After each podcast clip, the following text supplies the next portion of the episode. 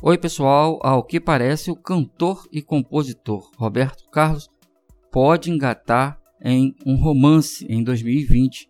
No início da semana, durante o lançamento de seu filme, Roberto Carlos concedeu uma entrevista ao A Tarde é Sua. Durante o papo, o rei revelou que já tem uma pretendente em vista.